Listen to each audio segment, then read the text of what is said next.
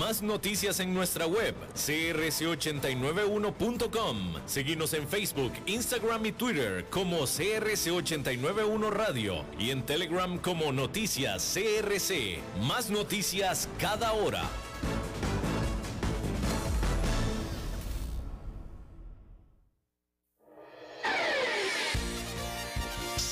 CRC 89.1 Radio y Cadena Radial Costarricense no se hacen responsables por las opiniones emitidas en este programa.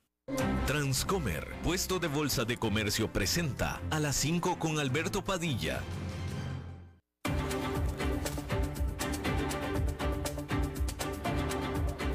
Inicia a las 5 con Alberto Padilla un programa diseñado con el objetivo de llevarte diariamente un tema de actualidad, acompañado siempre de reconocidos editorialistas, de lunes a viernes a las 5 de la tarde por CRC 89.1 Radio, a las 5 con Alberto Padilla.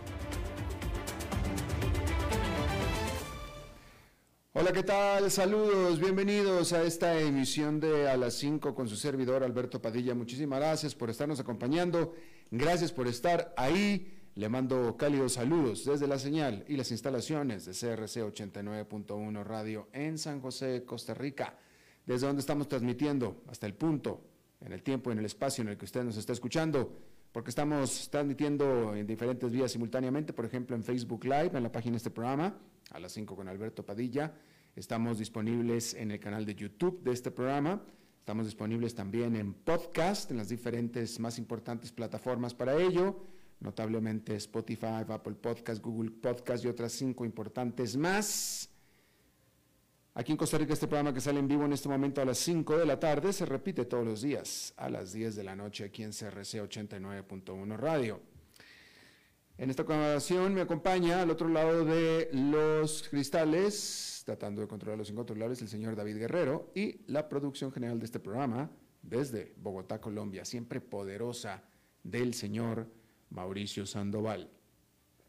Hay que comenzar informándole que el presidente de Francia, Emmanuel Macron, prometió a los delegados de la cumbre climática de las Naciones Unidas en Egipto que la guerra en Ucrania y la crisis energética que ha desatado no significa ni significará que su país, Francia, renegará en los compromisos climáticos que tiene.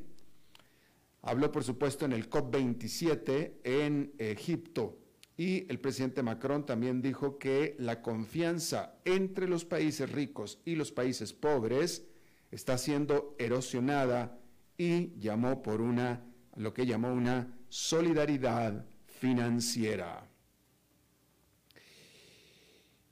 Y hay que decir que las exportaciones de China, la segunda economía más grande del mundo, cayeron por primera vez en dos años al estar las empresas, las compañías, los negocios de este país de China batallando con una desaceleración económica de todo el mundo, así como también la política de cero COVID del, país, del gobierno nacional chino. Las exportaciones se contrajeron un 0,3% anual en octubre, lo cual no parece mucho, es una caída marginal, pero si se toma en cuenta que lo que estaban esperando los analistas era un crecimiento del 4,3%, pues entonces sí es un desplome muy, muy importante porque estaban eh, esperando un crecimiento de 4,3 y resulta que cayeron 0,3%.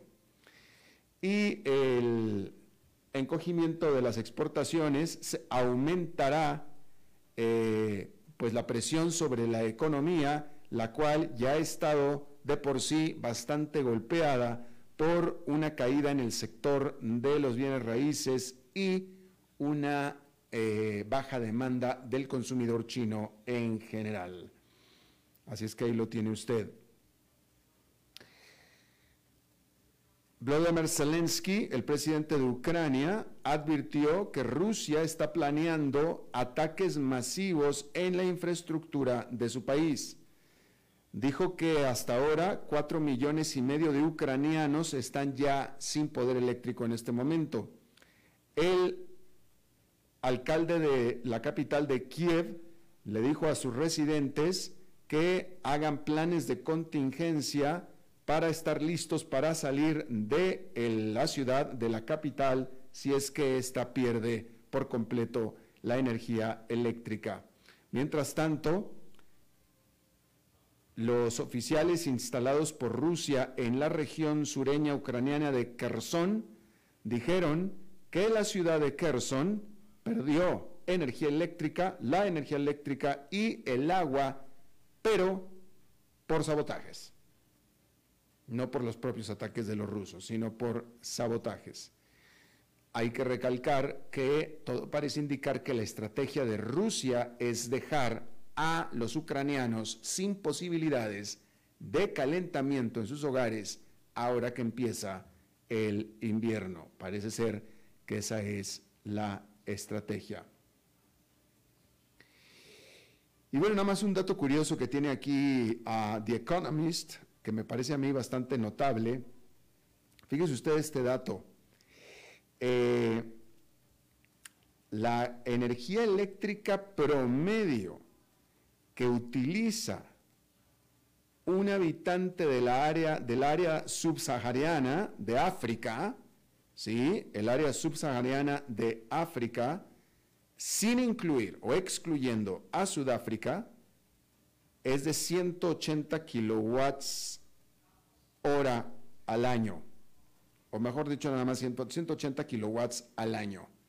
¿Sí? Esa es la cantidad promedio que utiliza de energía eléctrica un habitante subsahariano, excluyendo a Sudáfrica. Lo cual no significa mucho si no le ponemos el contexto de que 180 kilowatts al año es menos que lo que utiliza al año de electricidad un refrigerador en Estados Unidos, un refrigerador de casa en Estados Unidos. Este dato que es sumamente pues interesante, definitivamente. Y bueno, hay que decirle que Meta espera que anuncie, se espera que Meta anuncie miles de despidos esta misma semana, de acuerdo a un reporte de Wall Street Journal. Y se, se tratará de el primer despido masivo desde que Facebook se lanzó hace 18 años. Sería el primer despido masivo de Facebook.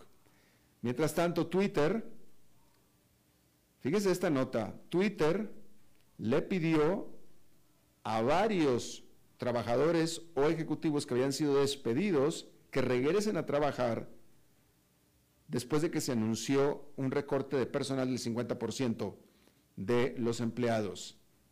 Y todo parece indicar que al menos algunas docenas de estos fueron despedidos por equivocación o de manera accidental. Y bueno, eh, a este respecto hay que decir que el informe sobre el empleo del viernes fue bastante fuerte porque la economía de Estados Unidos agregó 261 mil nuevos puestos de trabajo en octubre, superando holgadamente las expectativas de los analistas que eran de 200 mil incluso cuando el desempleo subió una décima a 3,7%. Sin embargo, la realidad es que los despidos en masa y las pausas en la contratación están comenzando a fluir en todo el sector tecnológico que cuenta con algunas de las empresas más valiosas del mundo. Y esas son malas noticias para la economía en su conjunto. Las empresas tecnológicas están anunciando una cantidad alarmante de despidos y congelación de contrataciones. Se calcula que hasta ahora, en lo que va del año, las empresas tecnológicas han despedido a 45 mil empleados conjuntamente en lo que va de este año. Amazon anunció el jueves que está haciendo una pausa en la contratación corporativa En un memorando a sus empleados, Amazon escribió, anticipamos mantener esta pausa durante los próximos meses y continuaremos monitoreando lo que estamos viendo en la economía y el negocio para ajustarnos cuando creamos que tiene sentido. a fines del mes pasado, Amazon pronosticó que sus ingresos para el trimestre de la temporada navideña serán más bajos de lo que esperan los analistas, lo que provocó una fuerte caída de sus acciones. Solo en lo que va del año, las acciones de Amazon han caído más del 47%. Apple, según se informa, ha instituido una congelación de contratación en todas las áreas, excepto en investigación y desarrollo. En un comunicado, Apple dijo que seguirá contratando y confía en su futuro, pero dado el entorno económico actual, estamos adoptando un enfoque muy deliberado en algunas partes del negocio. Al igual que otras empresas de tecnología, Apple está preocupada por un crecimiento más lento durante la temporada navideña, tasas de interés más altas y una disminución del gasto de los consumidores. Y los bloqueos de COVID en China también están afectando la producción de su iPhone 14. Las acciones de Apple han bajado un 25% en lo que va del año. Bueno, y como estábamos viendo, Meta planea comenzar despedidos, despidos a gran escala esta semana, según informó el domingo el Wall Street Journal. Esta que es la empresa matriz de Facebook, de Instagram y de WhatsApp, podría eliminar miles de puestos de trabajo de su fuerza laboral de 87 mil y un anuncio podría llegar tan pronto como este mismo miércoles, según este informe.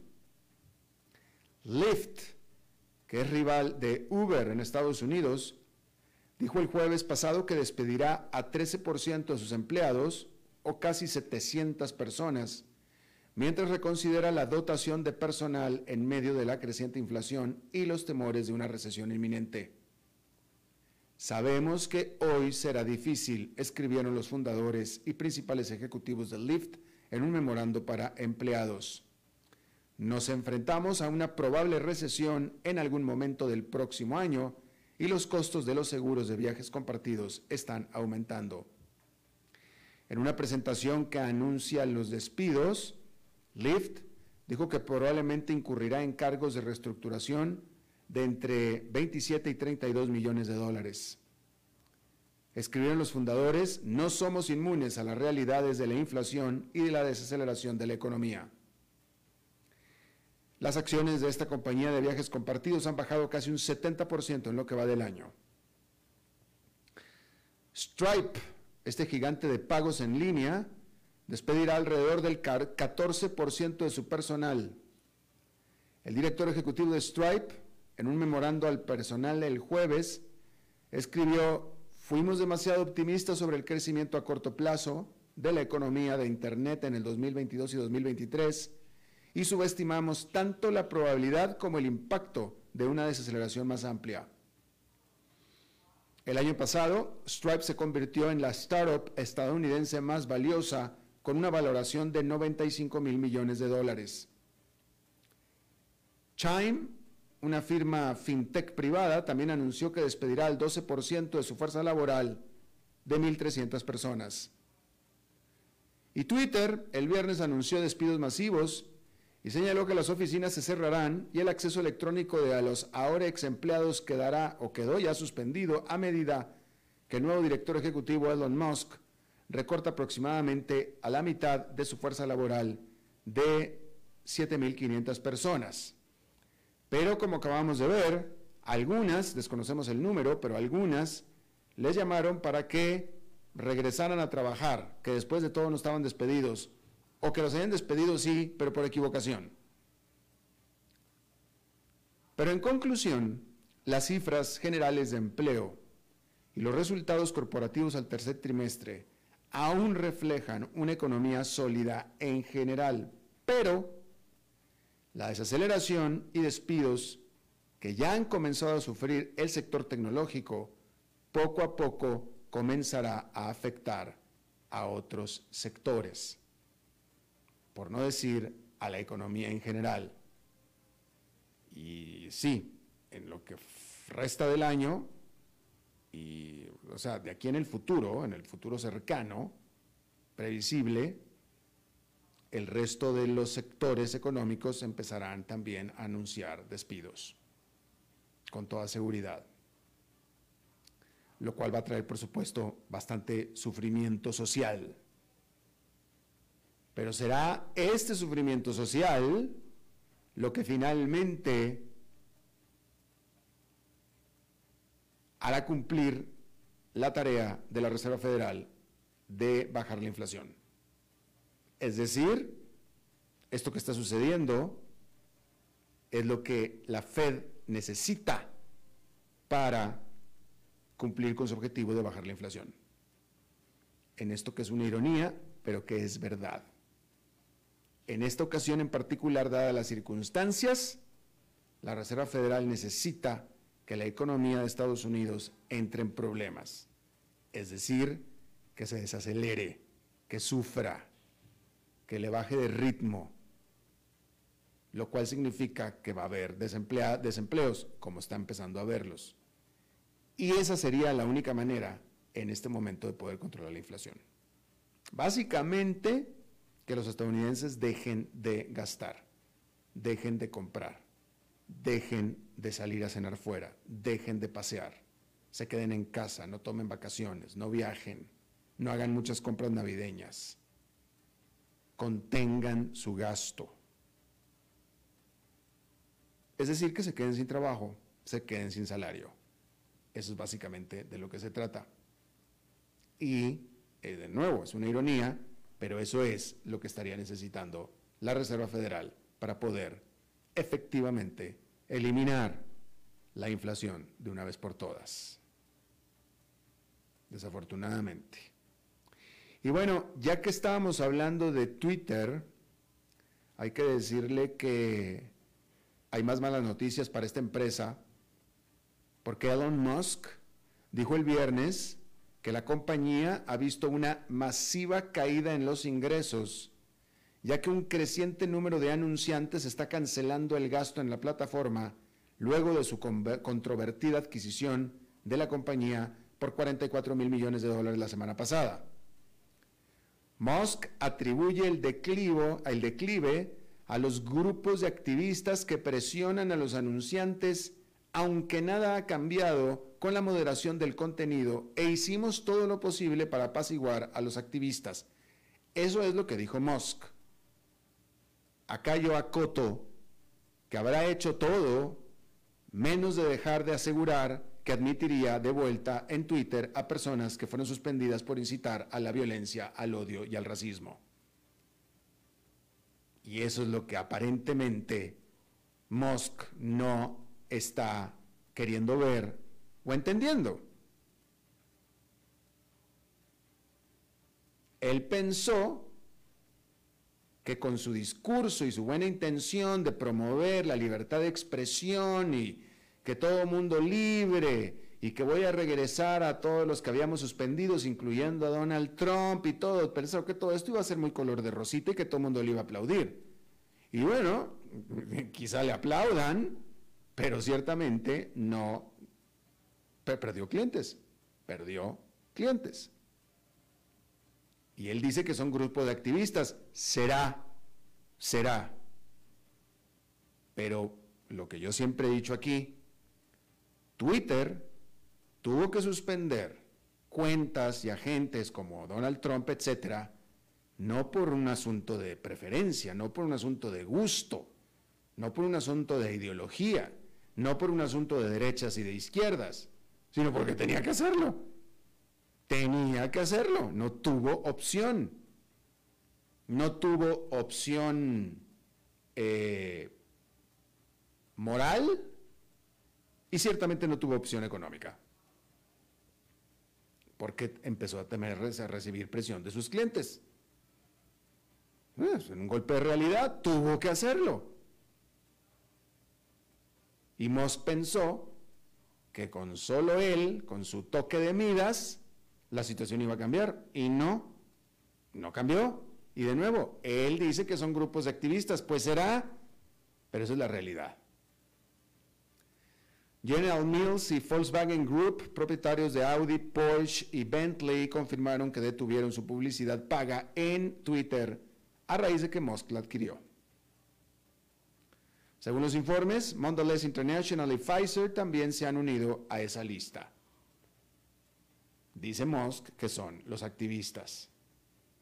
A mí me parece que es simplemente contraintuitivo en el sentido de que, a ver, espérate, nosotros invertimos en Twitter o gastamos publicidad en Twitter porque Twitter hace un buen trabajo de moderación, de moderación para mantener la plataforma moderada, literalmente moderada. Que moderada significa centrada. Entra Musk diciendo que va a haber libertad de expresión, o sea, sé que todo el mundo va a poder escribir lo que se le pega la gana, entonces ya no va a estar moderada, ya no va a estar centrada, va a estar extrema para un lado para otro, el que sea. No, ya no queremos invertir ahí. Ya no, no nos interesa. Pues se van a poner cada cosa que no queremos estar relacionado con ella. Y dice Musk que son los activistas. Pues el activista es él. en realidad el activista es él. Y bueno, el viernes, un grupo de organizaciones de vigilancia, incluidas la Liga Antidifamación, Free Press y GLAD, aumentaron la presión sobre las marcas para que reconsideren la publicidad en Twitter. Estos grupos señalaron que los despidos masivos de personal de Twitter del viernes como un factor clave, citando temores de que los recortes de Musk dificulten la aplicación de las actuales políticas de integridad electoral de Twitter junto con otras políticas contra el discurso de odio. Sin duda se trata de un momento clave para Musk, quien pasó gran parte de su semana en Nueva York tratando de mantener a los anunciantes a bordo con Twitter.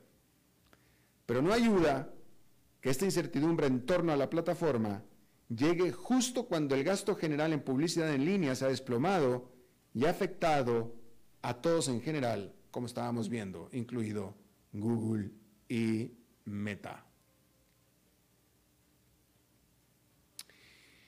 Y bueno, la amenaza de una huelga ferroviaria en Estados Unidos que podría interrumpir las cadenas de suministro sigue tan real y peligrosa que se da por descontado que el Congreso terminaría por involucrarse. En septiembre pasado, dos sindicatos ferroviarios llegaron a acuerdos tentativos con las empresas ferrocarrileras antes de la fecha límite de la huelga en noviembre, solo para que sus miembros votaran en contra de ratificar estos acuerdos. Ahora, el secretario del Trabajo de Estados Unidos, Marty Walsh, dice que si no se da un acuerdo, espera que el Congreso de Estados Unidos intervenga e imponga contratos laborales a los sindicatos. En una entrevista el viernes, el secretario del Trabajo dijo, mi objetivo es que esos dos sindicatos vuelvan a sentarse a la mesa con las empresas y hacer esto. En realidad con quien se tendría a sentar es con sus eh, agremiados. Las empresas y los sindicatos están de acuerdo, los miembros son los que no están de acuerdo. Pero en fin, dijo el secretario del Trabajo que un acuerdo negociado sería lo mejor que podemos hacer y es evitar cualquier tipo de huelga o ralentización ferroviaria. Y es que si algún sindicato ferroviario fuera a la huelga, todos los demás sindicatos ferroviarios, que en conjunto representan unos 110 mil miembros, se unirían y se negarían a trabajar. Y eso sería una pésima noticia para las cadenas de suministro, ya que alrededor del 30% de la carga de Estados Unidos se mueve por ferrocarril. Los precios de los bienes, desde la gasolina hasta los alimentos y los automóviles, podrían dispararse si los trenes se detienen. Además, las fábricas podrían verse obligadas a cerrar temporalmente debido a la escasez de piezas. Los productos que los consumidores desean comprar durante la temporada navideña podrían faltar en los estantes de las tiendas. El secretario del Trabajo Walsh dijo que, salvo nuevos acuerdos negociados, el Congreso tendría que imponer un contrato a los sindicatos como una forma de obligar a los miembros del sindicato que se permanezcan en el trabajo. Dijo, si por alguna razón alguno de los sindicatos no llega a un acuerdo con las empresas, entonces el Congreso tendrá que tomar medidas para evitar una huelga en nuestro país. Pero pues de nuevo, parece ser que no es problema del sindicato y de las empresas, ellos están de acuerdo, son los miembros del sindicato los que no quieren, los que no están de acuerdo. Pero pues, si la amenaza es la huelga, pues ya les avisaron que no van a poder hacer una huelga, literalmente, los van a obligar a seguir trabajando. Así es que, como dice el secretario del Trabajo, pues es mejor que se pongan de acuerdo. Porque si no, los van a poner de acuerdo. Así es que bueno, es mejor que se pongan de acuerdo. Bueno, ya que estábamos hablando de autopartes de automóviles y etcétera, hay que decir que la Unión Europea tiene serias preocupaciones sobre el paquete de reducción de la inflación, que es como le llaman, eh, Joe Biden, el gobierno Biden le llama el paquete de reducción de la inflación, que no es otra cosa más que en realidad un paquete de estímulo, pero bueno, por razones electoreras le puso paquete de reducción de la inflación, que de nuevo no, no hace absolutamente nada para reducir la inflación, pero sí para estimular la economía, lo cual en todo caso lo que hace es estimular la inflación. Pero bien, decía que la Unión Europea tiene serias preocupaciones por este paquete porque afirma que viola las normas comerciales internacionales, según un documento oficial reportado por el medio CNBC. El amplio proyecto de ley de impuestos, salud y clima fue aprobado por los legisladores estadounidenses en agosto e incluye un gasto récord de 369 mil millones de dólares en políticas climáticas y energéticas. El histórico paquete comprende créditos fiscales para automóviles eléctricos fabricados en Norteamérica y respalda las cadenas de suministro de baterías de Estados Unidos. Los funcionarios europeos han aplaudido las ambiciones ecológicas asociadas con el paquete, pero están preocupados por la forma en que están diseñados los incentivos financieros bajo la ley, dice el documento que será presentado a los funcionarios estadounidenses. La Unión Europea enumeró nueve de las disposiciones de crédito fiscal con las que tiene problemas. En esencia, la Unión Europea está preocupada por las posibles nuevas barreras comerciales para los productores europeos de vehículos eléctricos. Y la Unión Europea no es la única. Corea del Sur también había planteado ya la misma preocupación. Al respecto, Ngozi Okonjo-Iweala, que es la directora general de la Organización Mundial de Comercio, dijo el lunes que los países deben ser muy cuidadosos de que cualquier política de estímulo que se esté tomando no sea discriminatoria, no deba favorecer a los productos nacionales.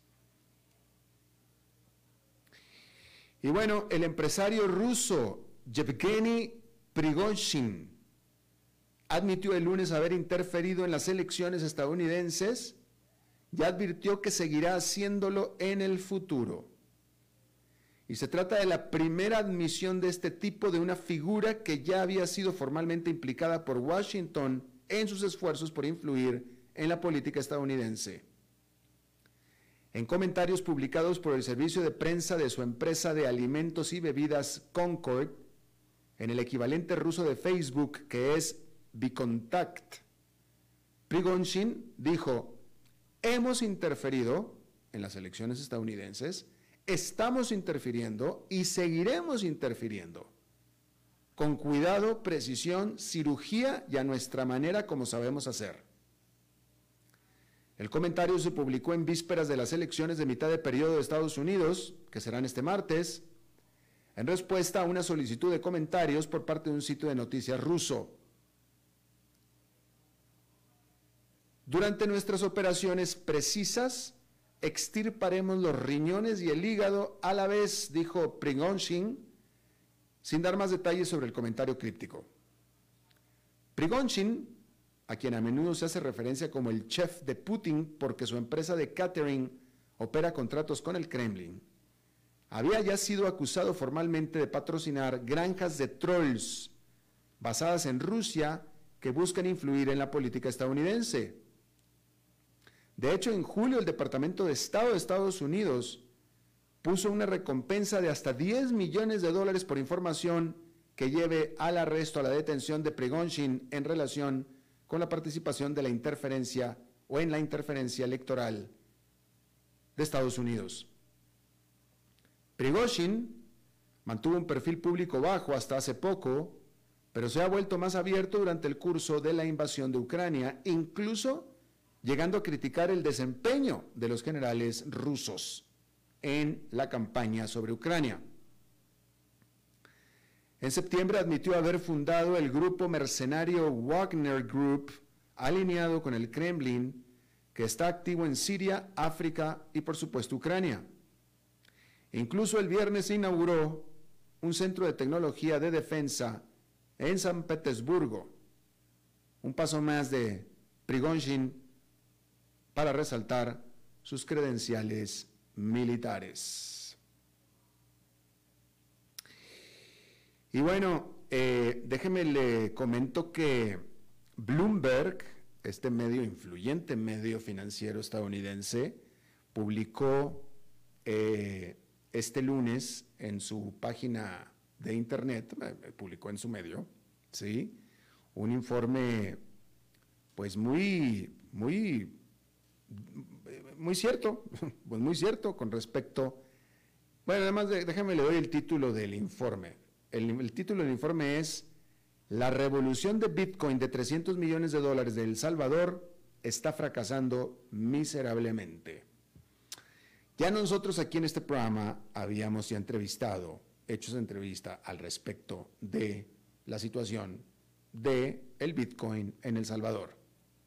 Y ya habíamos pues eh, reflejado la realidad.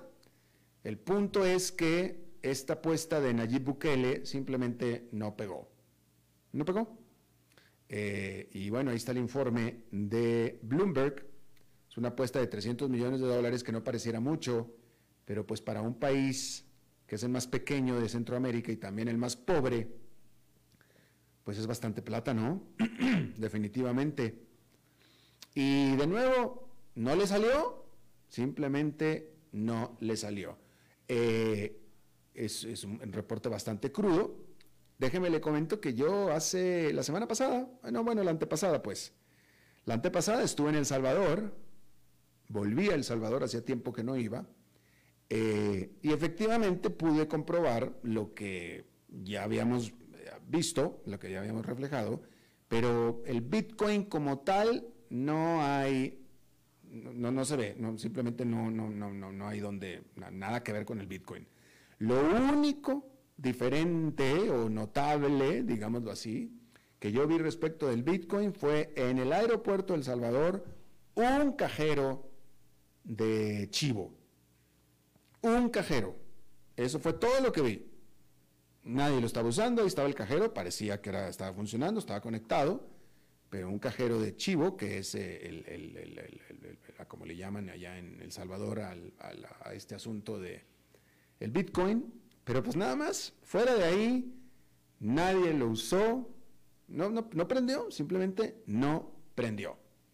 Eh, siendo yo, tratando de ser justo, digo, no, tratando de ser justo, yo creo que Nayib Bukele, el presidente de El Salvador, pues la verdad que se adelantó los tiempos, la verdad se adelantó a los tiempos.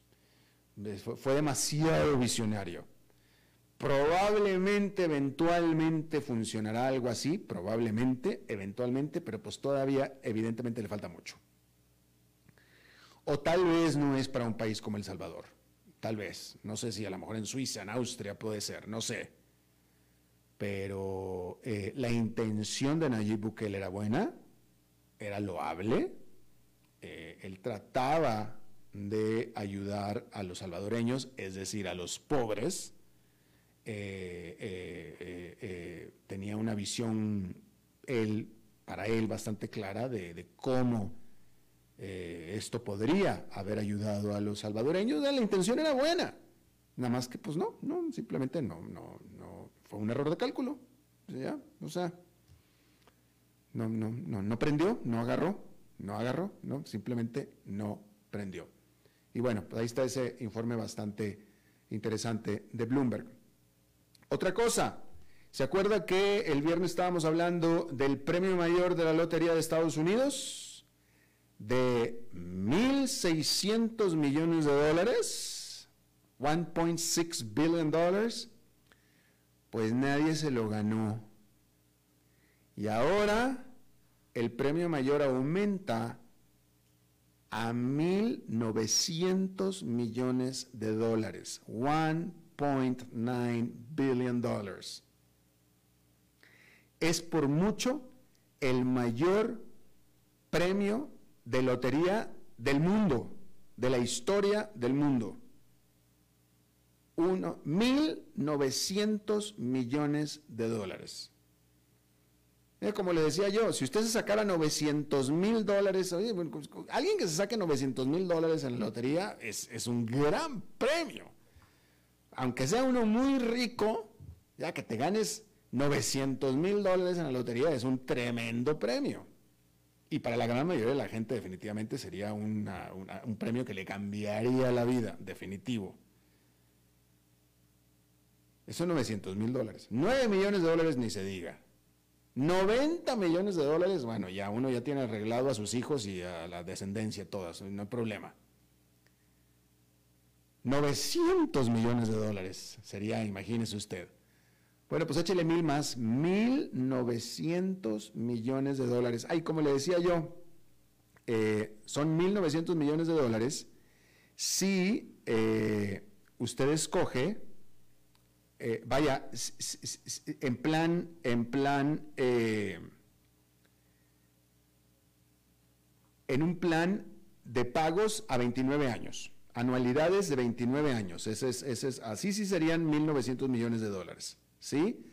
Si usted lo que escoge, el ganador, es que se lo den todo de una vez ya, entonces le hacen una rebaja como de cuarenta y tantos por ciento. Entonces, nada más recibiría el ganador, si se lo ganan hoy en la noche, porque es hoy en la noche, recibiría alrededor de 900 millones de dólares.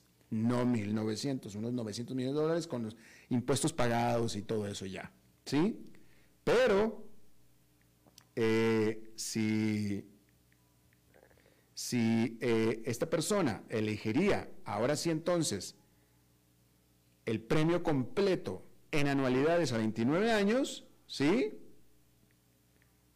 Recibiría 65 millones de dólares cada año durante los próximos 29 años. 65 millones de dólares. Imagínese usted.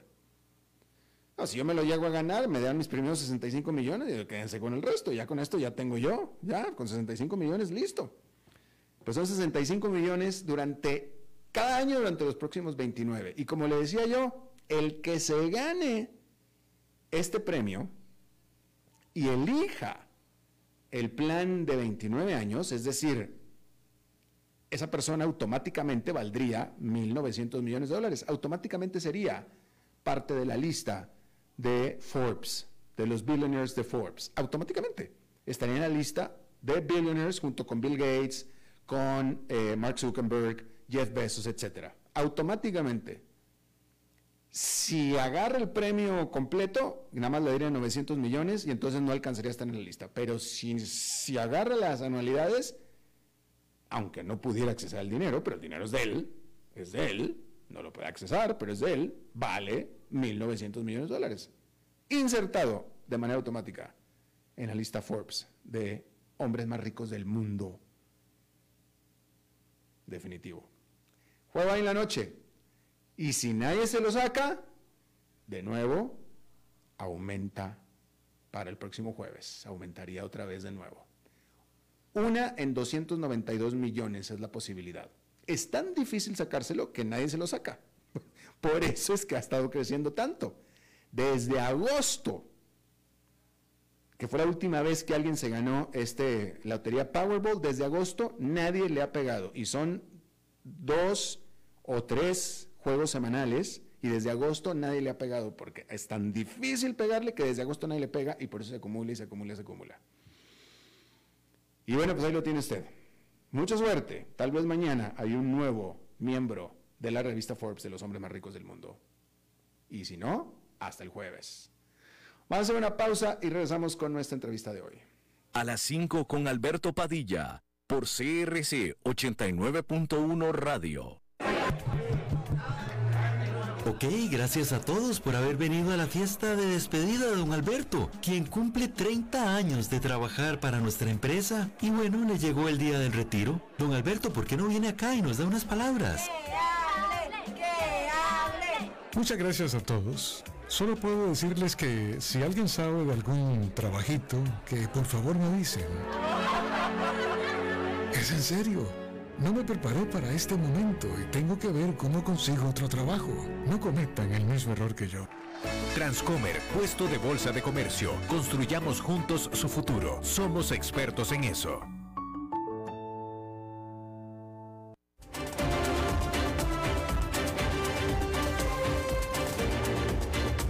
Seguimos escuchando a las 5 con Alberto Padilla. Muchas gracias por continuar con nosotros. Eh, bien, hablando de eh, la vocación minera de muchos de nuestros países en América Latina, eh, varios de nuestros países, varios de nuestros países tienen fuertes recursos minerales y, que los explotan o tratan de explotarlos. Pero continuamente eh, estos eh, eh, esfuerzos mineros en nuestros países de América Latina encuentran pues mucha oposición, típicamente por parte de los habitantes alrededor de las minas, la gran mayoría de las veces por problemas de contaminación ambientales, pero pues también por los derechos de propiedad y etcétera, ¿no? Ciertamente es el caso de Perú, Perú siendo un país básicamente muy netamente minero, pero pues lo mismo es igual en Chile, en México, en el propio Costa Rica, etcétera. Y siempre que hay un nuevo descubrimiento minero, siempre aparentemente es una muy buena noticia para el país, puesto que son grandes recursos que deberían de estar entrando, pero siempre se generan grandes, grandes conflictos a nivel local con las comunidades, las cuales efectivamente pues tienen derecho a, a estarse preocupando y a, sobre todo a que se les compense, ¿no? Bueno, a este respecto, hay eh, un buen amigo, un excelente economista, alguien muy reputado, muy reconocido, fue candidato presidencial en Perú, Hernando de Soto, eh, y él siempre ha sido pues muy innovador en las eh, propuestas que siempre ha tenido, y ahora Hernando de Soto propone un novedoso enfoque para resolver estas tensiones en Perú específicamente, de una vez por todas, que es colocando los derechos de propiedad indígena en los mercados de valores internacionales. Yo le agradezco mucho a Hernando de Soto y me da mucho gusto saludarlo por primera vez en mucho tiempo. Hernando, me da mucho gusto saludarte. Gracias por aceptar esta entrevista. Encantado de estar contigo de nuevo, Alberto. Gracias, Hernando. A ver, definitivamente es muy novedoso. ¿Cómo, de qué manera, Hernando, colocas los derechos de propiedad indígena en los mercados de valores internacionales? Ah, la idea es la siguiente, ah, Alberto. En el Perú, como en todos los países del mundo, de una manera o de otra, hay dos estratos de propiedad. Hay el subsuelo, de donde vienen los minerales, que se llaman derechos soberanos. Los americanos, los estadounidenses lo llaman mineral rights. Todos esos son monopolizados por el Estado de hace más o menos 2.400 años desde que los romanos establecieron esa regla.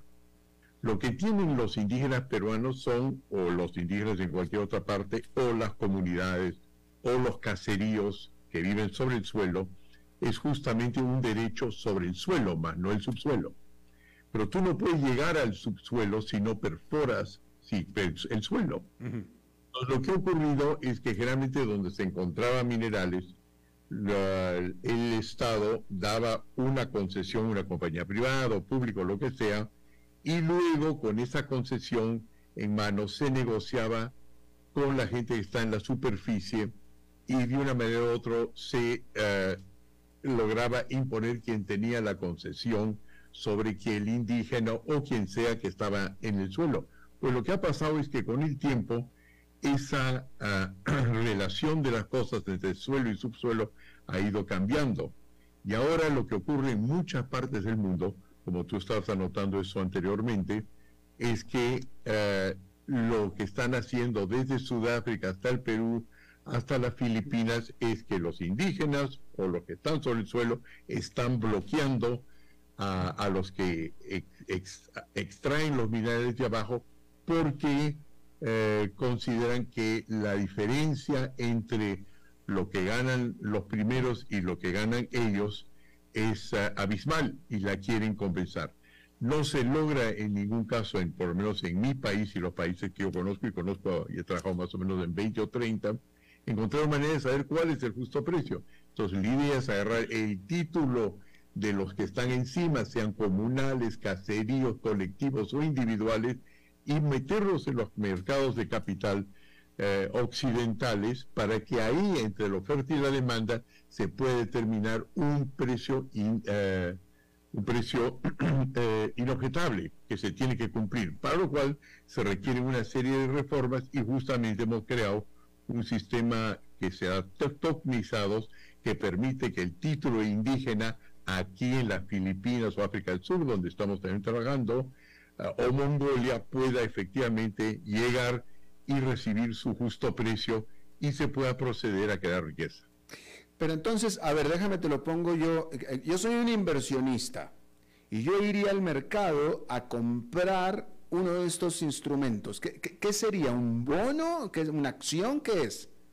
Bueno, eso lo, eso lo vamos a ver porque en cada caso se va a determinar si la gente o los indígenas o la gente dueña de la superficie decide que sea la forma de un bono o lo que sea. El gran problema no es en crear bonos, el gran problema es cómo un papel local en América Latina, por ejemplo, ah, puede ser reconocido en un mercado internacional. Y tal como están dados los títulos en casi todo el mundo en desarrollo, del cual somos partes, unos más, otros menos, es que ninguno de los elementos que son necesarios para ser reconocidos, identificados y valorados existen. Entonces lo que nosotros hemos hecho más bien es no verlo como un problema financiero, sino como un problema legal y político que consiste de saltarse la barrera enorme de burocracia, papelocracia, tramitología de nuestros países y hacer que nuestra gente que no ha sido globalizada, y se encuentra hostilizado o cree que está siendo agraviada por el mundo capitalista, se encuentre que puede ya navegar en él. Entonces, que a la larga eso tome la forma de, ser accionistas de la compañía, venderse por separado, bonos, acciones o lo que sea, es un aspecto secundario. Lo importante es cómo se agarra el papel latinoamericano para que llegue a los Estados Unidos, Europa o China y tenga valor porque ya no es controversial y los que son dueños de la superficie no le van a hacer problemas a quien es el inversionista. Eh, ah, interesante. Eh, bueno, bueno, ahora déjame te pregunto, Hernando. Eh, tú eres un innovador y esta, esta, esta idea es muy innovadora. ¿Hasta ahora es una, una conceptualización tuya o hay ya un ejemplo funcionando en el mundo? ¿Hay un modelo? Por supuesto que hay modelos. Los primeros modelos son los países desarrollados mismos, donde el papel de los indígenas está siendo ya comercializado. Tienes el caso, por ejemplo, en Alaska, mm. de los inuits, auleusianos y esquimales que ya lo están haciendo. También tienes el caso de los mismos norteamericanos. Hasta hace no más de un siglo, todos esos mineros con barbas rojas, fusiles largos, que pasaban del continente americano a California, que anteriormente había sido México, entraron con títulos que no tenían valores de mercado y se fueron convirtiendo gradualmente en formales y ahora 100 años después tienes que California es el estado más rico de los Estados Unidos. Lo que nosotros hemos hecho es seguir el, el paso crítico que han hecho en los Estados Unidos, en Europa, y lo hemos transformado sencillamente en uno que nos permite, como cuando tienes un taxi Uber, ¿no es cierto? En lugar de tener que depender sobre una mafia local, lo saltas a la garrocha y te vas directamente a un mercado a través del sistema cibernético. Y entonces logras valorizar y romper, por ejemplo, lo que han hecho en los Estados Unidos. Anteriormente, si tú querías manejar un taxi amarillo, un medallion en los Estados Unidos, te costaba pues entre 500 mil o 700 mil dólares. Pero cuando llegas a un aeropuerto en los Estados Unidos siempre hay un hindú, un peruano o un, o, un guatemalteco que te dice yo te llevo al hotel, pero este, eh, a tu hotel, pero este es mi precio informal. Bueno, ahora ya no necesitas eso. Vas a Uber que ha chequeado quién es quién, que ha identificado al llamado informal latinoamericano, hindú o chino y ya haces una conexión directa. Lo que nosotros estamos haciendo es sencillamente saltándonos un sistema inoperante, abusivo, legal peruano, que no permite que la mayor parte de nuestra gente sea globalizada, a pesar que el 90% de los productos peruanos son comercializados en el extranjero, oro, plata, cobre, abocados, como creo, como los llaman ustedes, espárragos, son productos que se consumen del 9 al 98% en el extranjero y los que lo producen, que son los peruanos pobres, no reciben los beneficios adecuados porque tienen una serie de intermediarios que de la colonia española los exporta. Ahora ya pueden ir directamente al mercado esencialmente simplificación administrativa por vías cibernéticas. Interesante. Ahora, eh, eh, tú, tú, hablas eh, concretamente de Perú, que es tu país, pero este, este, esta idea tuya puede replicarse porque el, esta, esta problemática existe en toda América Latina, no nomás en Perú. Absolutamente. El hecho es que la mayor parte de estas ideas han sido resultado de nuestro equipo, que ha trabajado durante 20 años en países en desarrollo. Como te decía anteriormente, hemos trabajado desde Egipto directamente con jefes de Estado, donde este era su problema conceptual de Bukele. Son personas que tratan de ver de qué manera logran en un país, en un mundo globalizado, donde los migrantes que llegan a los Estados Unidos son más ricos que los que se quedaron en América Latina o en Medio Oriente, cómo logran ellos transferir riqueza. Y lo que ha hecho el señor Bukele es creer que el asunto estaba en la moneda. El asunto no está en la moneda, el asunto está sencillamente en un sistema de leyes inhóspito que no nos deja, por lo menos a los peruanos de América Latina, esperanzas en el capitalismo que es el están ganando izquierdistas o comunistas en todo el continente latinoamericano, porque no ven ya esperanza en capital. Mientras que lo que estás haciendo en nuestro caso es agarrar la base del capital que siempre ha sido la tierra o los productos de los cuales crece la tierra. Dicho paso, no crecen en otro lugar que no sea la tierra. Todos estamos, salvo si uno es un pájaro, viviendo de la tierra misma. es, uh, es sencillamente darles la manera de comunicarse con el capital. El capital siendo básicamente la, como diría el señor Bukele, probablemente es la versión cibernética del valor de la Tierra, lo multiplica varias veces. Eh, si tú o yo, por ejemplo, estoy ahora con una camisa que tiene algo, que es supuestamente algodón, pero el 4% del valor es el algodón mismo. Todo el verdadero valor viene de estar comercializado y transformado en países desarrollados y la única manera de llegar a ellos es efectivamente si la propiedad local se traduce en capital extranjero que es lo que estamos haciendo nosotros. A ver, definitivamente muy interesante, eh, eh, eh, Hernando, pero a ver, déjame para que me, a, mí, yo soy, para, que me, para que me quepa a mí. Si yo, si yo, si yo vivo en esas regiones indígenas y, tengo, tengo intereses ahí y viene la minera y llegamos a un acuerdo, etcétera, ¿qué es lo que yo como indígena o como comunidad indígena, ¿qué es lo que va a estar cotizando en los mercados internacionales? ¿Mi qué? Tu propiedad en la forma como tú la negocias libremente. En otras palabras, si tú eres indígena o no eres indígena o donde sea, tú decides si vas a alquilar, si vas a hacer un leasing, si vas a vender o si vas a agarrar tu terreno, que son, eh, qué sé yo, 40 hectáreas, ¿no es cierto? Y darle una hectárea a la compañía y tú te quedas con el resto pero tienes que hacer como en los Estados Unidos. En los Estados Unidos, cuando alguien quiere, de, alguien, una minera o petrolero, identifica que por tu subsuelo podía haber algún tipo de riqueza, hace un acuerdo contigo. Y entonces tú calculas con lo mismo que estabas hablando de la lotería. Bueno, ¿qué pasa? Si yo me quedo viviendo acá, ¿logro meter mis hijos en el colegio o universidad? No. Pero ¿qué pasa si me puedo ganar 200 millones de dólares? Ni hablar de tus 1.900 de la lotería. Los ya 200 o lo que sea, tú escoges. Si te quieres quedar pobre, no te quieres quedar pobre. Y si quieres que tus hijos sigan siendo campesinos o si quieres que uno de ellos pueda pagar su carrera, ser médico, lo que sea.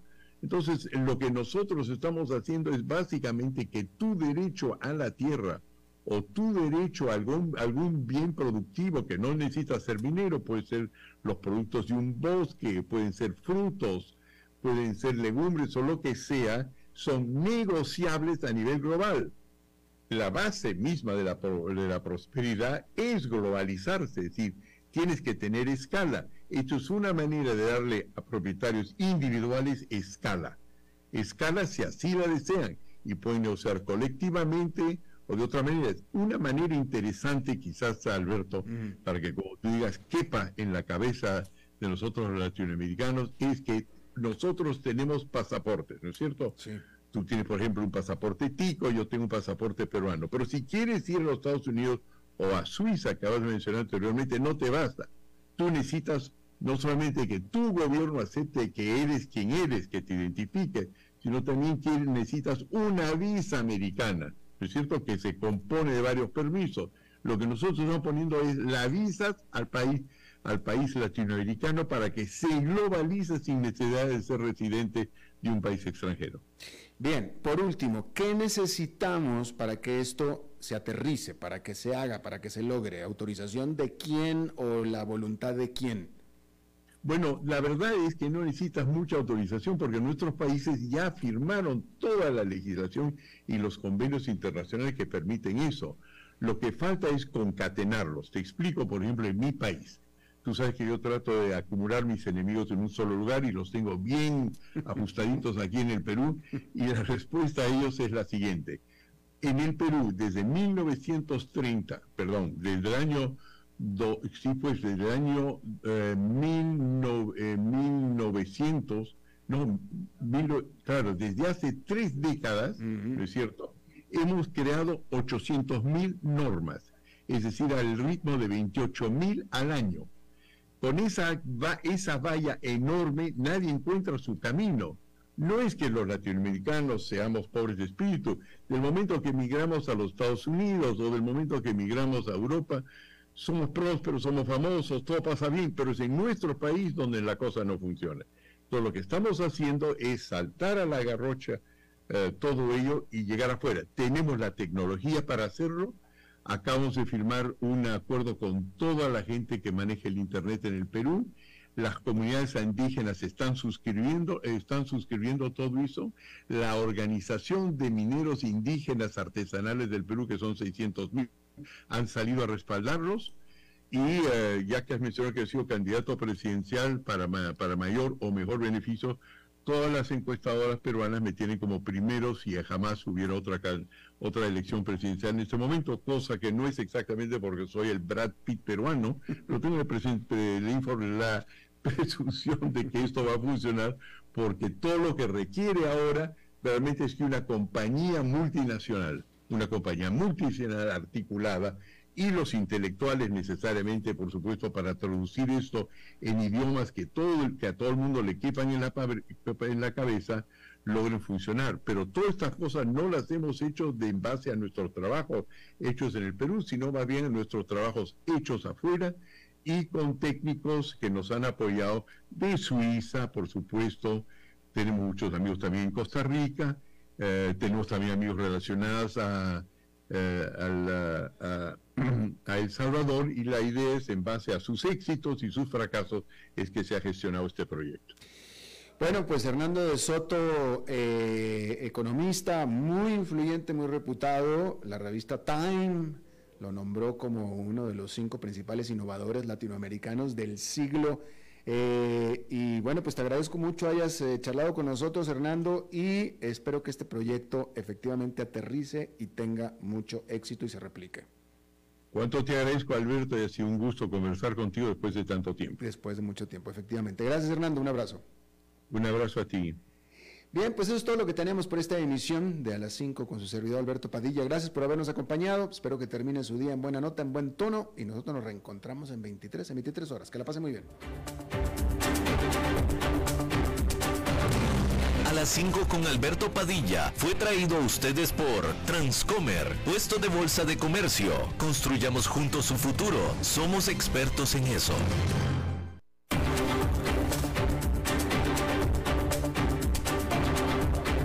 Concluye a las 5 con Alberto Padilla.